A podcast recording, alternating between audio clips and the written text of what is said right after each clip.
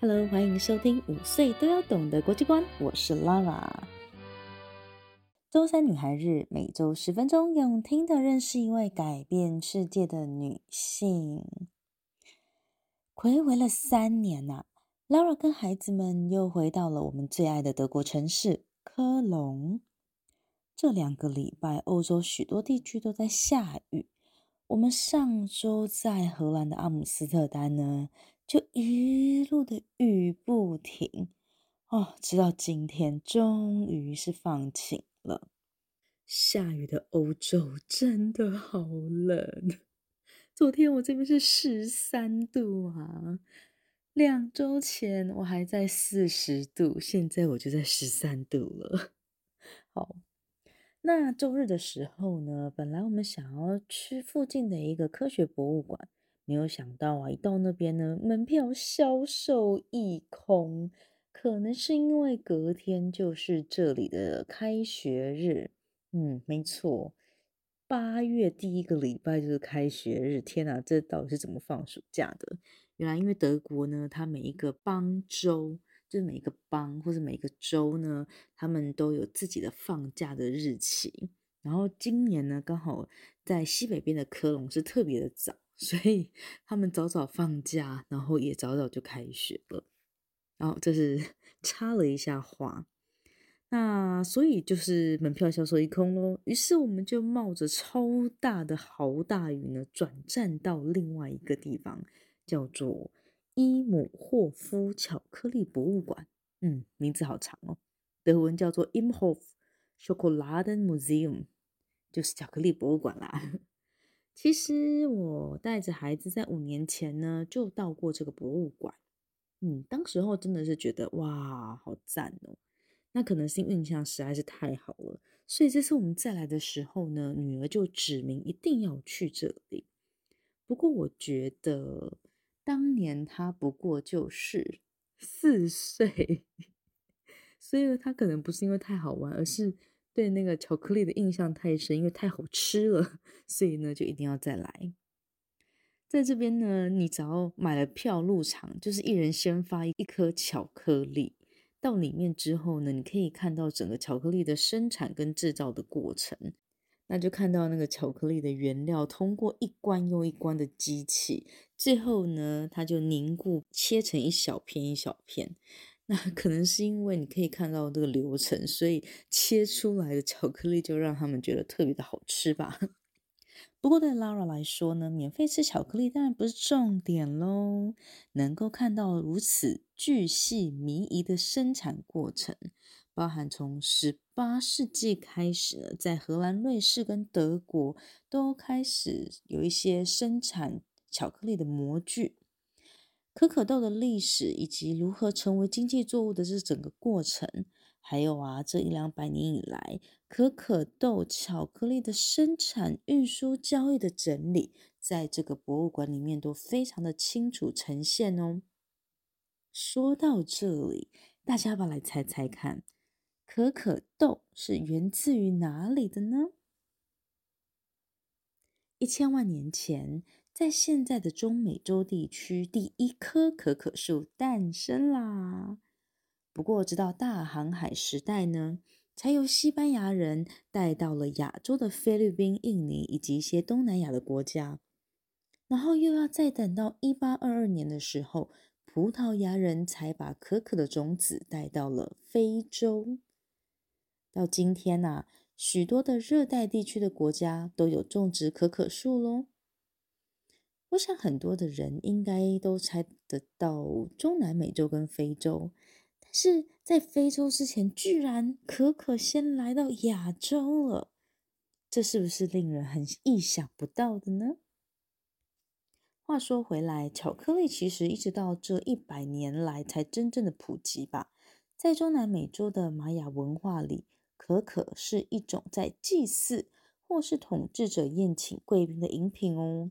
当时候啊，西班牙的船只到了港口，阿兹提克的统治者还将可可用黄金做的杯子大张旗鼓的宴请这些在不久的将来会将他们完全消灭的敌人。除此之外啊，可可豆呢还可以当钱来使用哦。在某一段时间，一颗可可豆可以换一颗大番茄，三十颗可可豆换一只小兔子。嗯，不过一只火鸡就不便宜了。猜猜看，几颗可可豆可以换一只火鸡呢？嘿嘿嘿，答案呢，在我们这集 podcast 的最后会公布，所以请大家耐心的听下去哦。科隆的巧克力博物馆里面啊，真的有很丰富的内容。如果大家有机会到德国的西北边来呢，一定要把这个博物馆给排进去哦。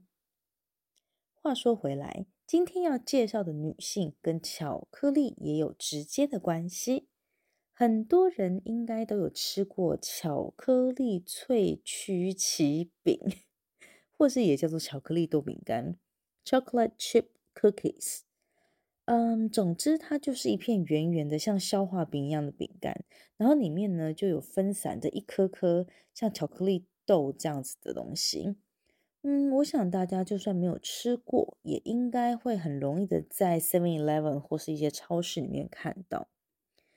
这个脆曲奇饼呢，对我来说实在是太绕口了，所以在下面呢，我就直接叫它为巧克力豆饼干吧。在距离现在快要一百年前的一九三零年，是美国史上啊经济最糟糕、最惨的一年了。我们称这个时期叫做经济大萧条 （The Great Depression）。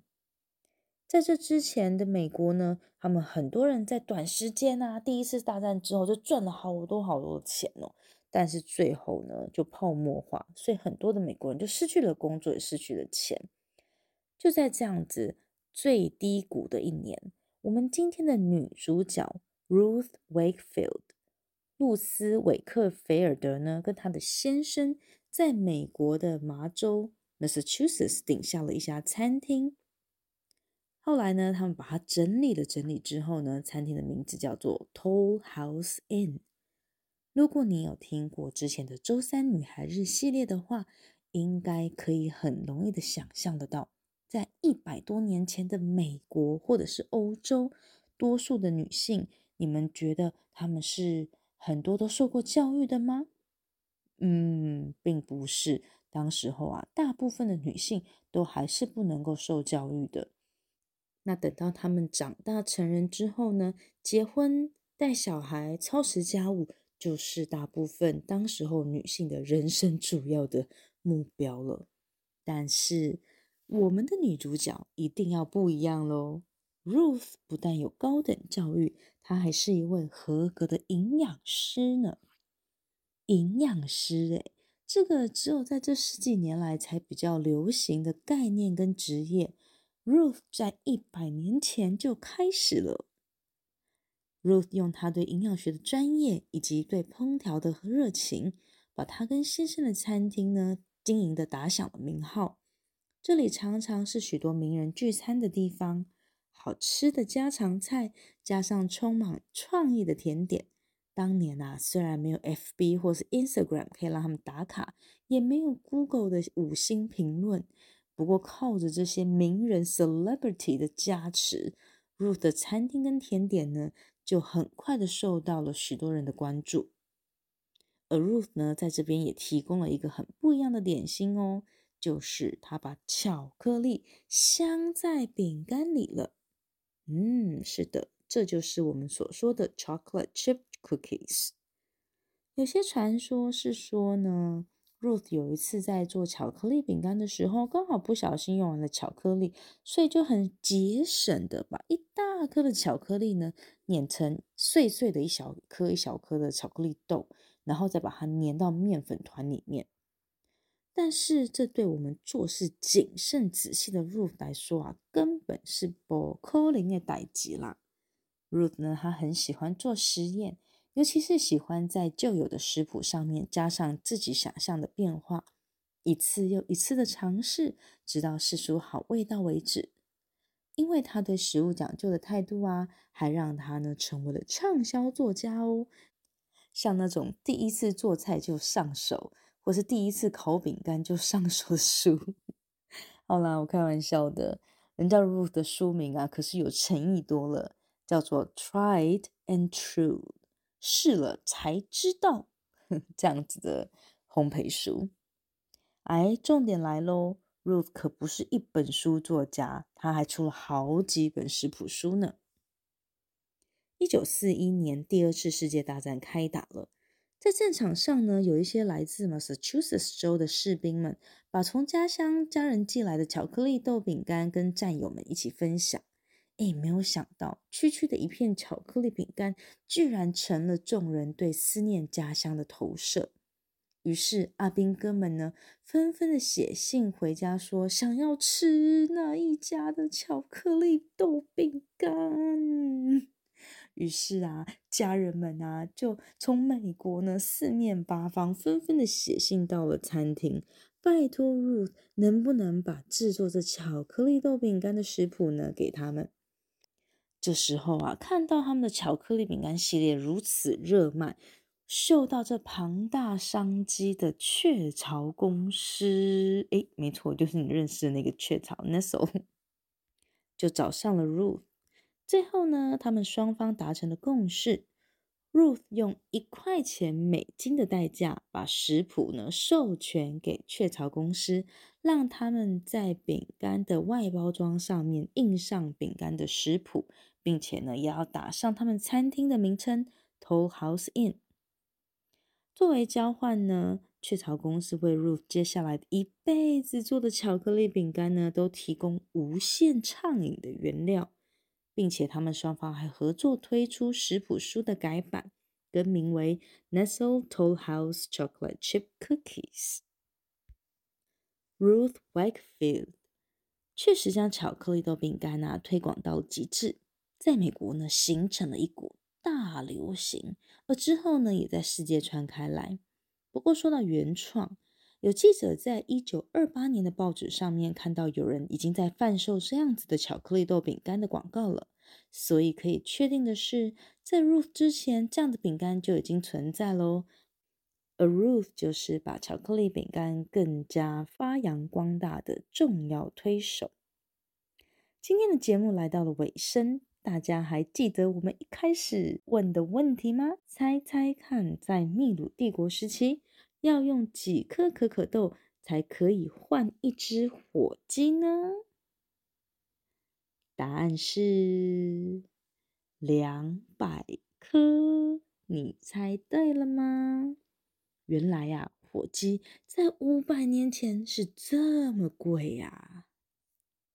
好啦，这就是我们今天呢跟巧克力有关的节目喽。